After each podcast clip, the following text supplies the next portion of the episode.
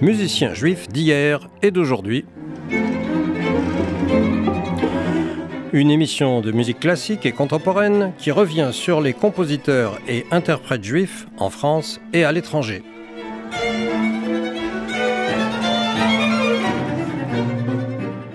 Bonjour, pour cette première de l'émission Musiciens juifs d'hier et d'aujourd'hui, je souhaiterais vous parler d'un compositeur français, juif, pratiquant, un peu particulier. On a dit qu'Alcan était aussi précoce que Mozart et aussi virtuose que Liszt. Et vous allez voir pourquoi je dis un peu particulier. Vous serez certainement d'accord avec moi si je vous dis que ce compositeur a composé une paraphrase sur le psaume 137 Al Naharot Bavel, mais en lui donnant son titre latin Super Flumina Babylonis, et que de plus il a dédié ce morceau à un abbé. Vous serez certainement d'accord avec moi si je vous dis que ce compositeur juif a aussi écrit un psaume 41 en hébreu, mais dédié à une aristocrate russe. Et vous serez certainement d'accord avec moi si je vous dis que ce compositeur, également organiste, a été nommé titulaire de l'orgue de la nouvelle synagogue de la rue Notre-Dame de Nazareth lorsque celle-ci a été construite, et qu'il a démissionné de son poste 15 jours plus tard. Ce compositeur, qui mériterait malgré tout cela, ou à cause de tout cela, d'être bien mieux connu, c'est Charles Valentin Alcan né à Paris en 1813 et mort également à Paris en 1888. La famille vient de Lorraine, où la vie avait été relativement simple pour les Juifs jusqu'à ce que leurs impôts augmentent de façon importante, ce qui entraîna le départ de nombreuses familles juives. C'est ainsi à Paris que les parents de notre futur compositeur Alcan Morange et Julie Abraham célèbrent leur mariage le 12 avril 1810. Charles Valentin naît donc à Paris en 1813 après une fille céleste et avant quatre autres garçons, Ernest, Maxime, Napoléon et Gustave. À la naissance de Charles Valentin, la famille prend le nom d'Alcan. Euh, je vous disais qu'Alcan était aussi précoce que Mozart et aussi virtuose que Liszt. Voilà de quoi il s'agit. Charles Valentin entre au Conservatoire de Paris à 6 ans, où il étudie l'harmonie, l'orgue et le piano. Il obtient son premier prix de piano à 11 ans, et je connais peu de pianistes qui peuvent en dire autant. Dès l'âge de 17 ans, c'est un pianiste virtuose réputé qui rivalise avec Franz Liszt et qui obtient déjà de grands succès en société, par exemple dans les salons de la célèbre princesse de Moscova. À l'âge de 24 ans, on dit de lui que c'est le meilleur pianiste français. Ceci ne l'empêche pas de continuer ses études au conservatoire, où il obtient un premier prix d'harmonie en 1827, un premier prix d'orgue en 1834 il étudie aussi la composition et il obtient tout simplement un second Grand Prix de Rome à 19 ans. Je vous propose pour commencer d'entendre une œuvre de jeunesse, Le chemin de fer, son opus 27, écrit en 1844, c'est-à-dire à 21 ans.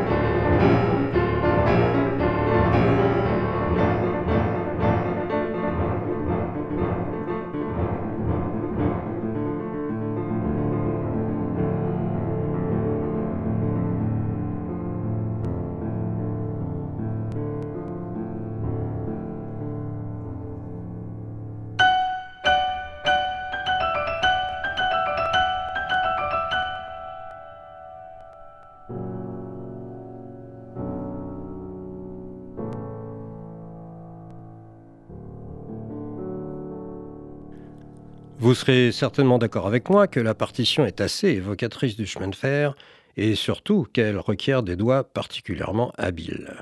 À Paris, Alcan vit dans un contexte musical propice. Il se trouve déjà qu'il habite au square d'Orléans, ce square existe toujours, hein, près de Pigalle, où habite alors également Chopin avec Georges Sand. Mais Chopin est malade, la tuberculose le condamne et il lègue ses élèves à Alcan à son décès. Franz Liszt est à Paris à cette époque et il y rencontre Alcan. Celui-ci rencontre également des personnalités artistiques en vue de cette période, comme Musset, Balzac, Delacroix et Paganini.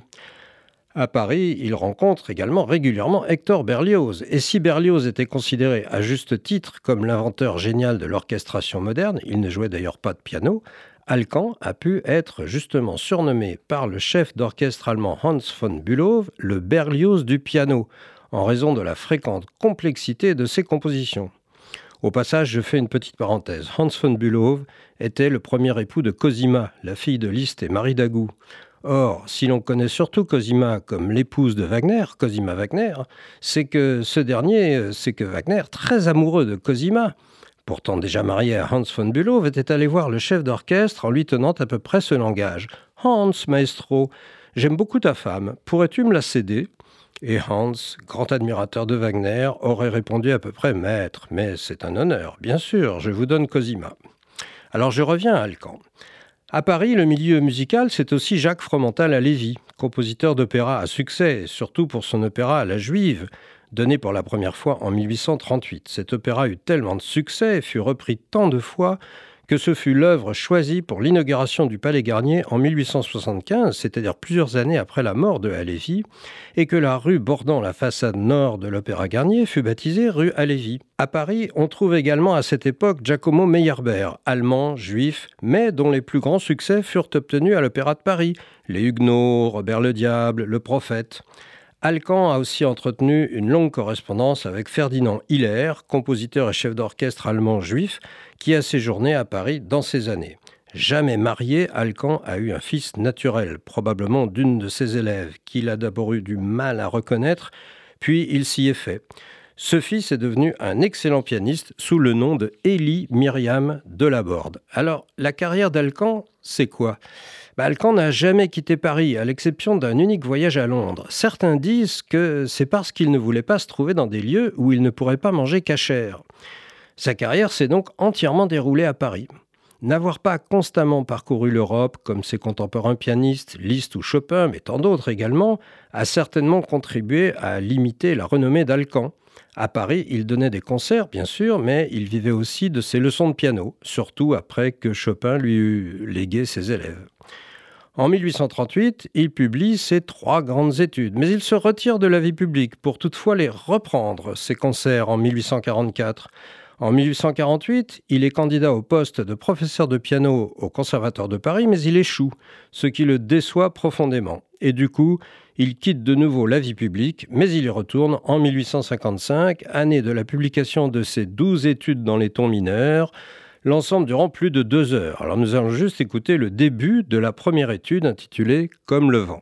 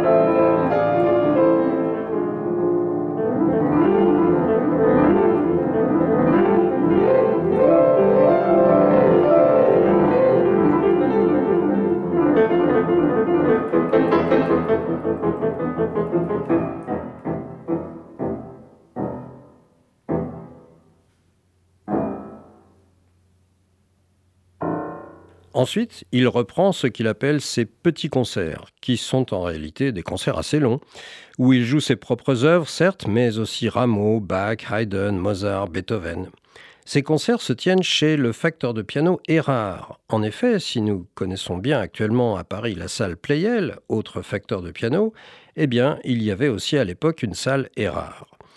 Justement, le facteur de piano Erard avait à cette époque inventé un piano à pédalier, dans lequel donc un pédalier ressemblant à celui de l'orgue permettait aux deux pieds de jouer des notes supplémentaires, augmentant ainsi la complexité et la virtuosité des morceaux composés pour cet instrument. Alcan a beaucoup fait pour promouvoir le piano à pédalier, mais il faut bien reconnaître que ses efforts sont restés un peu vains, cet instrument restant extrêmement rare, tout comme les pianistes qui s'y mesurent. Alcan est né et mort dans la foi juive. C'était un juif pratiquant, comme je vous l'ai déjà dit. Il a collaboré occasionnellement avec le consistoire et pourtant il n'a écrit que deux morceaux liturgiques, à la demande du Chazan de la synagogue Notre-Dame de Nazareth, Samuel Nombourg. En dehors du psaume 150 Alléluia, il a écrit un Etzraïm pour la rentrée de la Torah et un psaume 41. Comme c'était un bon organiste, il a été nommé organiste titulaire de la même synagogue, rue Notre-Dame de Nazareth, mais le poste ne lui convenait certainement pas, puisqu'il en a démissionné quelques jours plus tard, comme nous l'avons vu. Il a traduit la Bible, l'ensemble, la Torah et le Nouveau Testament, qu'il rêvait de mettre intégralement en musique. Cependant, il a lui-même détruit sa propre traduction. Alcan a aussi écrit trois anciennes mélodies juives qu'il a dédiées, figurez-vous, à une aristocrate russe. Je vous propose maintenant un extrait de sa paraphrase pour piano sur le psaume 137. Ce psaume, c'est Al-Naharot Bavel, sur les fleuves de Babylone, mais Alcan a préféré lui donner le titre latin de Super Flumina Babylonis, et il a dédié ce morceau à un abbé, comme nous l'avons dit. Moyennant quoi, il s'agit d'un morceau extrêmement virtuose.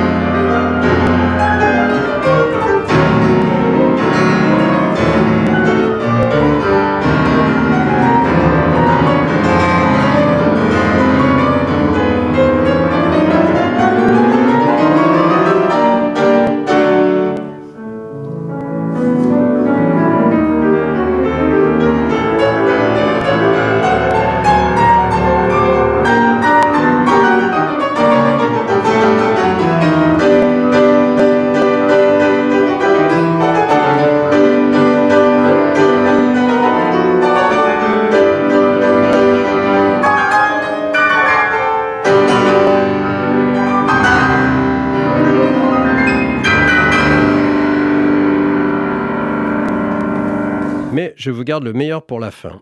Il s'agit de la sonate pour piano et violoncelle qu'Alcan a écrite en 1857 en lui donnant le titre de sonate de concert. Ce titre était bienvenu puisqu'il s'agit certainement de l'œuvre d'Alcan la plus souvent interprétée au concert. Elle vient après quelques rares œuvres de musique de chambre, Alcan ayant vraiment surtout composé pour le piano, et là encore, elle soumet ses interprètes à rude épreuve. Vous entendrez trois mouvements. Le premier est introductif mais déjà très virtuose, le second est plutôt méditatif et le troisième réclame une très grande virtuosité de la part des deux interprètes.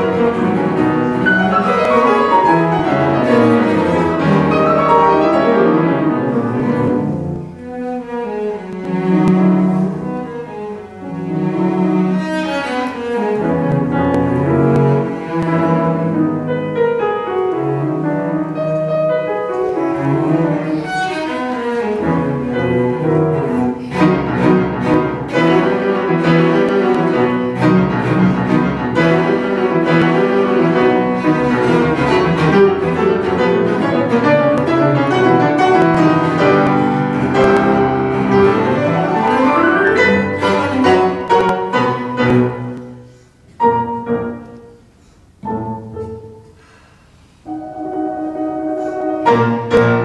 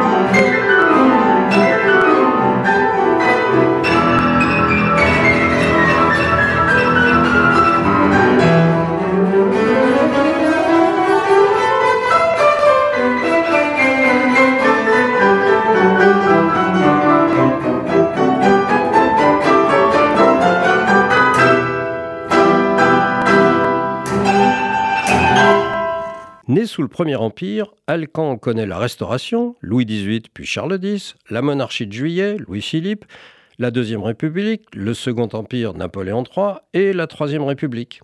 Alcan est mort en 1888. Il serait mort écrasé par sa bibliothèque où il était monté chercher le Talmud. Certains disent qu'il s'agit là d'une légende, mais elle correspond bien au personnage. Et Alcan a été enterré eh bien, le dimanche de Pâques. Alcan a légué ses livres et sa musique à son frère Napoléon, je cite, à condition qu'il en autorise la copie à ceux qui seraient intéressés par le piano à pédales. Il a légué une rente de 400 francs à l'Association des musiciens de Paris, mais dans un codicile, il a dénoncé ce legs pour le reporter sur la société de patronage des ouvriers apprentis israélites. Enfin, il a proposé deux rentes à la section de musique de l'Institut, l'une pour la fondation d'un concours annuel de piano à clavier et à pédale, et l'autre pour la fondation d'un concours international de cantates pour chœur et orchestre sur un sujet tiré de l'Ancien Testament. Malheureusement, ces beaux projets destinés à la postérité ne se sont jamais concrétisés. C'était Musicien juif d'hier et d'aujourd'hui. Une émission proposée et présentée par Bruno Frétag.